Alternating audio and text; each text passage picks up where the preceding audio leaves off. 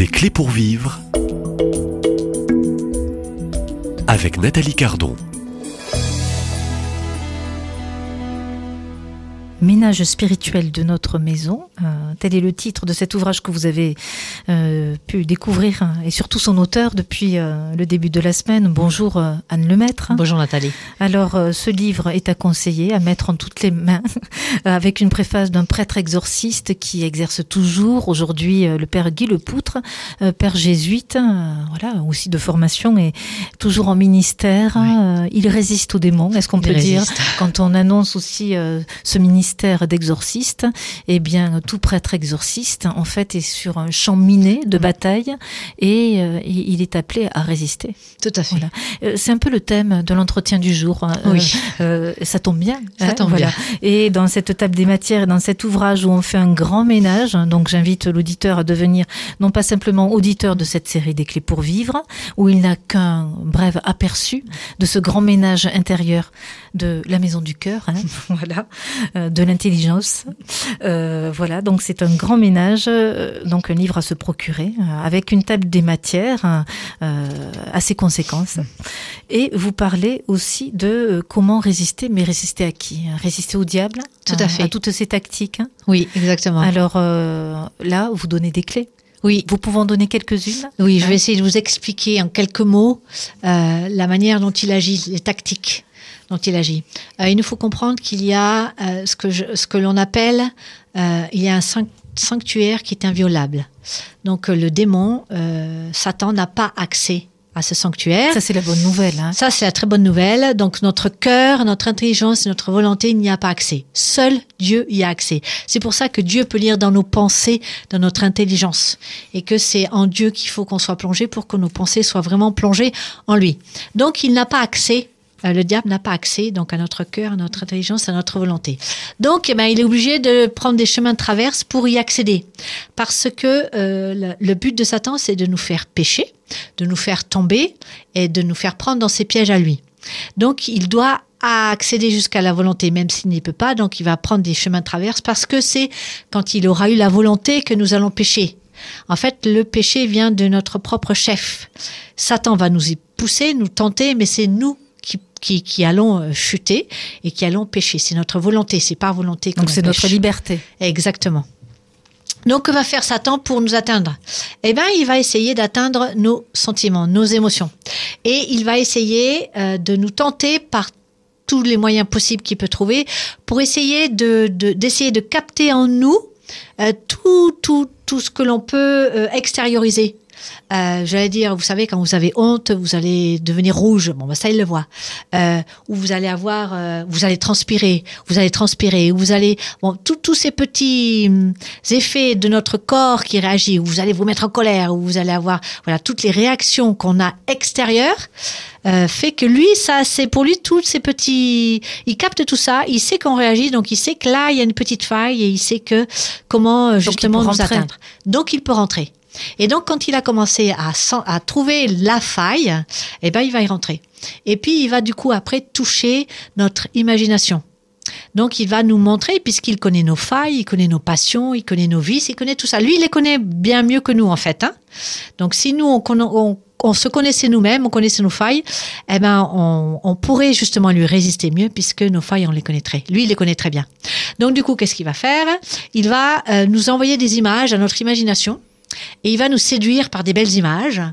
Et puis quand il a eu l'imagination, donc du coup, euh, l'intelligence va rentrer dedans et du coup, il va affaiblir l'intelligence et puis ensuite, c'est la volonté qui va être affaiblie et du coup, euh, on, va on va chuter, on va pécher. Euh, L'exemple que je vais prendre, c'est la, la- la première tentation qu'il y a eu, c'était avec Ève en fait. Euh, donc il a commencé à séduire Ève par des paroles en fait. Il est arrivé comme ça par des paroles. Non, euh, vous ne mourrez pas. euh, donc par des paroles. Puis ensuite il va amener les sens, les sentiments. Il va faire comprendre à Ève que en voyant le fruit, eh ben il va lui apporter en fait à l'imagination que le fruit était bon, qu'il était agréable, qu'elle la convoitise, donc elle va convoiter, donc ses sens vont être alertés. Et puis du coup, comme elle va être, voir que c'est bon, elle va être tentée, et donc du coup, elle va prendre le fruit, donc au niveau des sens, de nouveau.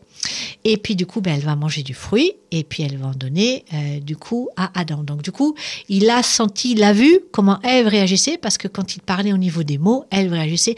Mais non, Dieu n'a pas si, il n'a pas dit ça. Et puis en fait, Ève elle-même va transformer les mots. Voilà. Donc du coup, il agit comme ça. Quand, quand il veut nous atteindre, il agit comme ça euh, sur nos émotions, sur nos sens, pour nous faire chuter, nous faire tomber. Voilà. En, en, en simplifié, euh, voilà comment, comment il peut nous atteindre par ces tactiques. Euh, alors comment euh, vraiment arriver à euh, lutter finalement et à lui résister? Alors. Voilà. Et là, vous donnez aussi, je dirais, des, conseils toujours précieux. Tout hein. à fait. Donc vous pouvez lire, mais je peux vous dire, euh, euh, il faut euh, donc puisqu'il atteint nos sentiments et nos émotions, du coup il faut fortifier nos, sentiments et nos émotions. Et pour pour fortifier nos, nos, sentiments, nos émotions, ben, il faut il faut se connaître soi-même. C'est du coup apprendre pourquoi on se met en colère, pourquoi on a telle réaction, telle émotion, et du coup c'est apprendre à se connaître. Et c'est ça qui va faire le fait de- de- d'apprendre à se connaître, du coup de, de, de de guérir sur nos sens et nos émotions. Et quand on commence à guérir sur nos sens et nos émotions, euh, vous verrez, euh, dans notre vie, tout semble s'apaiser en fait. Parce que du coup, les colères s'en vont, la haine s'en va, la jalousie s'en va. Toutes ces émotions que l'on a là, euh, nos réactions qui fait que du coup, ça s'apaise en nous. Donc au fond, on ferme des portes hein, Exactement. et on arrive dans cette démarche de, de résistance. De On résistance. devient un peu plus fort. On devient plus fort parce que, mais Est-ce il faut d'abord accepter de fermer, les, de, de fermer les failles et de rentrer sur un chemin de guérison. Euh, donc là, euh, oui, il y a un chemin donc d'accept- d'acceptation. Exactement. Ah oui. de chemin d'acceptation, de guérison. Ensuite, au niveau des failles, ben, il va venir. Euh, et ensuite, fortifier tout ça. Mais après, quand on a fortifié les sens et, et, la, et les, les, émo- les émotions, il y a euh, nos pensées, notre intelligence qu'il faut fortifier et notre volonté. Et l'imaginaire? Et l'imaginaire, là, il faut le prendre, euh, c'est encore plus complexe parce que les pensées et l'imagination, c'est complexe. Euh, donc, euh, donc voilà, c'est tout un chemin à prendre chacun à, voilà. Et du coup, pour fortifier tout ça, bah, il faut se plonger en Dieu. Dans la prière. hein? Dans la prière, dans la louange, mais se fortifier aussi dans, en église. Donc, euh, moi, je dis aux gens, n'hésitez pas, euh, insérez-vous dans une église, dans une activité ecclésiale, euh, allez en formation avec d'autres, lisez la parole de Dieu, faites des formations bibliques, voilà, ne pas se couper de l'église surtout. Mais essayez au maximum de, s- de- de se trouver dans Donc un ne pas s'isoler.